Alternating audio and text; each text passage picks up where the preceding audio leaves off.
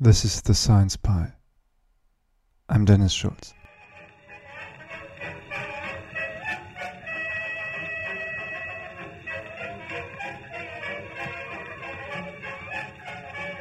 You probably know who the first person on the moon was Neil Armstrong. He left Earth with Buzz Aldrin and Michael Collins on the 16th of July 1969, sitting in a tiny capsule surrounded by 3,000 tons of material, which was about to be shot with them to space.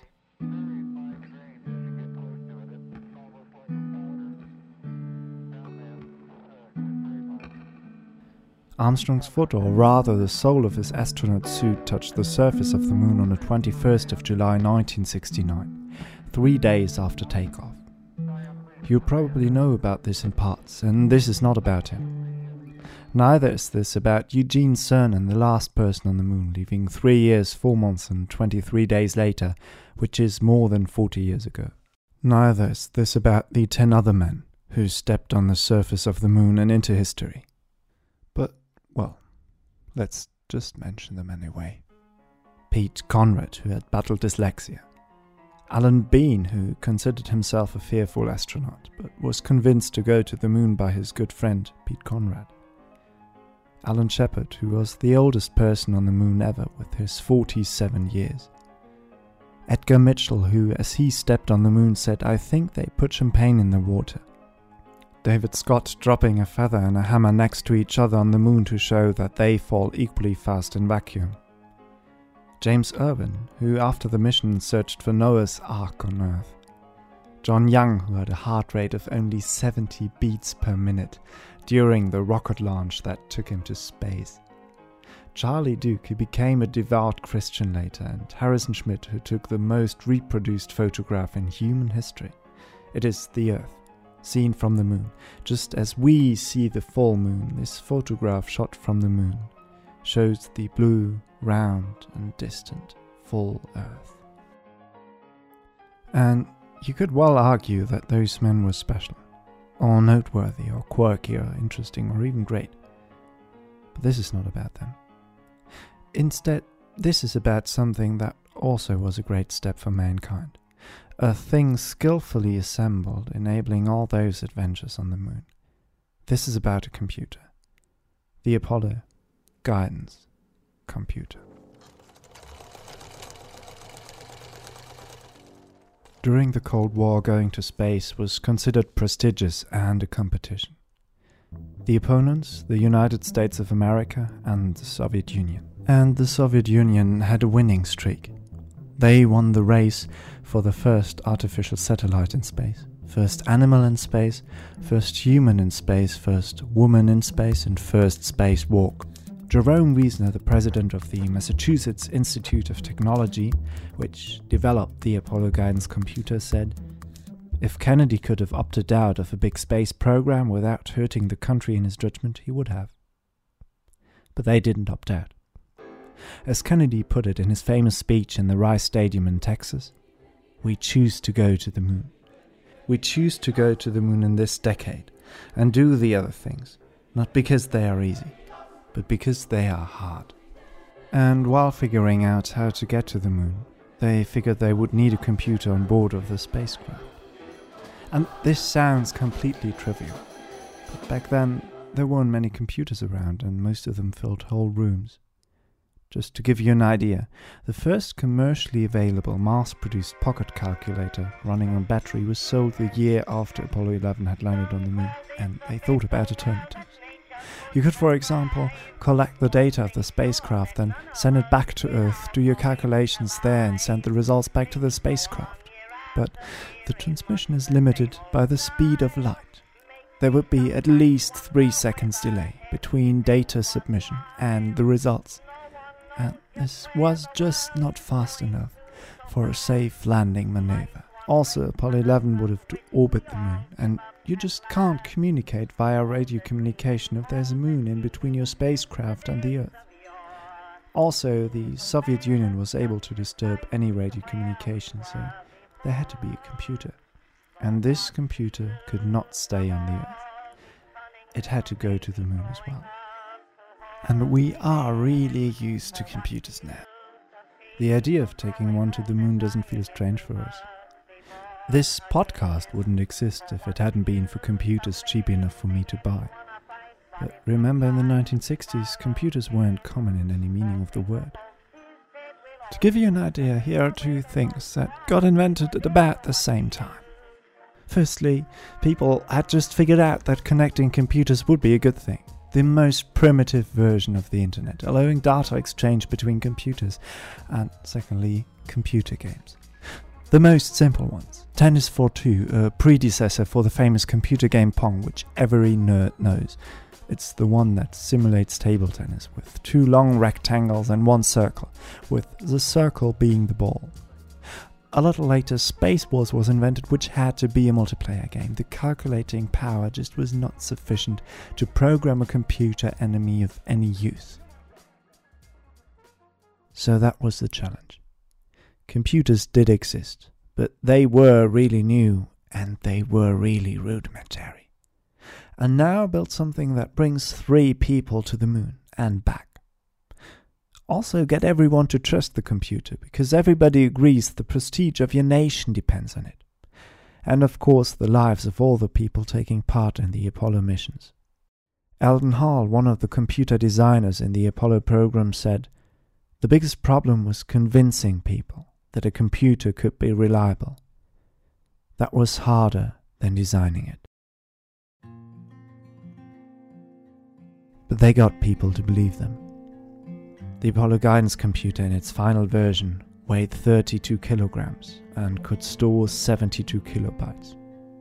And I'll repeat that 72 kilobytes. That isn't a lot. You could store half a second of music with that. A really old, low quality floppy disk, and if you know what that is, you can feel old now, can store five times more than the Apollo guidance computer could. The electronic device you might be using to listen to this might easily be able to take a flash memory card, which is able to store 32 gigabytes. That is 400,000 times more. If you try and add and connect Apollo guidance computers until you have your 32 gigabytes, this heap of computers would weigh an estimated 14 tons and would fill 5 to 6 Olympic swimming pools.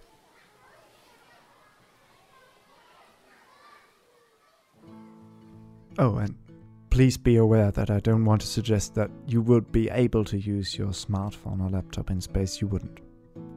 There's vacuum for a start, and there's extreme temperatures and strong vibrations and high mechanical stress. And there's also high energetic radiation, so called cosmic rays, which get blocked by the Earth's atmosphere. Cosmic rays destroy electronic circuits and, and DNA, by the way. So, how did they build this memory? They wanted to store ones and zeros, just like in modern computer memory. And they wanted it to be unchangeable, and it had to survive under the extreme conditions in space. They took wires and rings. If they wanted to store a 1, they put the wire through the ring. If they wanted to store a 0, they didn't. And if you now put current through the ring, there is a current in the wire. This is based on the physical principle of induction. What they got was lots and lots of wires. Every wire going through several rings, bypassing others, and every ring containing lots and lots of wires. What you get is a memory which is practically unchangeable.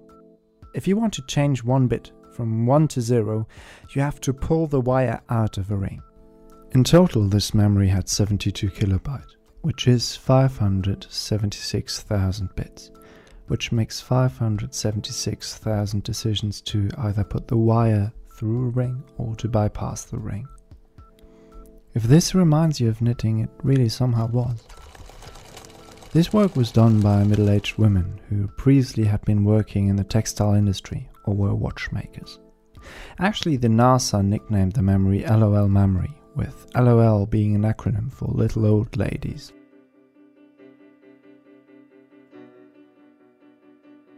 Now, how did you control this thing? For a human to interact with this machine, there were 19 keys. To roughly understand how you did something with those 19 keys, you, in a nutshell, have to look at 13 of them the digits 0 to 9 and the keys verb, noun, and enter.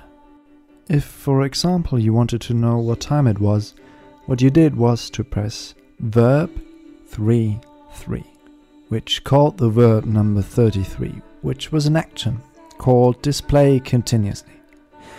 Now you had to tell the computer what to display continuously.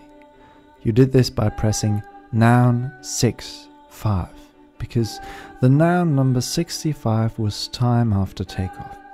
Pressing enter after that, the computer went ahead continuously displaying the time until you pressed verb 34 because the verb number 34 was terminate.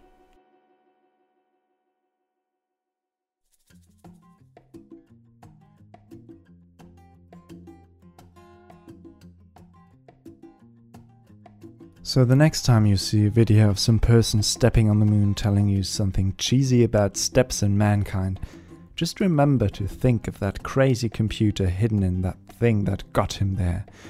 This computer looking like a weird huge pocket calculator, built before there were emails or internet or computer games that you could play alone. Think of middle aged women nicknamed LOL knitting a computer memory which was able to store as much as half a second of music. And think of David Scott, who dropped a hammer and a feather on the moon, showing that in vacuum they fall at the very same speed, which is, you will agree, totally cool. And remember that for one person to be the first one in anything, there's almost always a huge number of people who are vital for that person to get there. And maybe it is nice to remember that one name of that one first person, but really, never forget that it wasn't all about him. Use Neil Armstrong as a symbol if you wish. But there was a lot more going on. And what is it that is so much more special in climbing out of a machine you didn't even build, supported by a huge team on Earth, just to touch something for the first time? I'm sure you will agree. It isn't that special.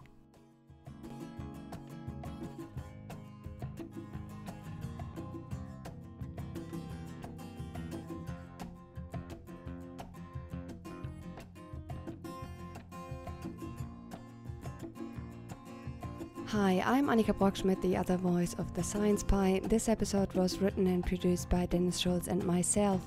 The sounds used in this piece included some genuine Apollo 11 recordings of Neil Armstrong, music by Luciano Foglia, etc., Cosmic Analog Ensemble, the MIT Concert Choir, Watersock, and George Woodward, who's playing in the background right now. This is the first episode of this independent podcast. We don't receive money from anyone to do this, therefore, support is heavily appreciated. Just one example if you're in a band and would like some fame thrown at you, you can donate us your music. We'd be really, really happy about that. This particular episode is released under the Creative Commons license by attribution, non commercial, share alike, and don't miss our next episode.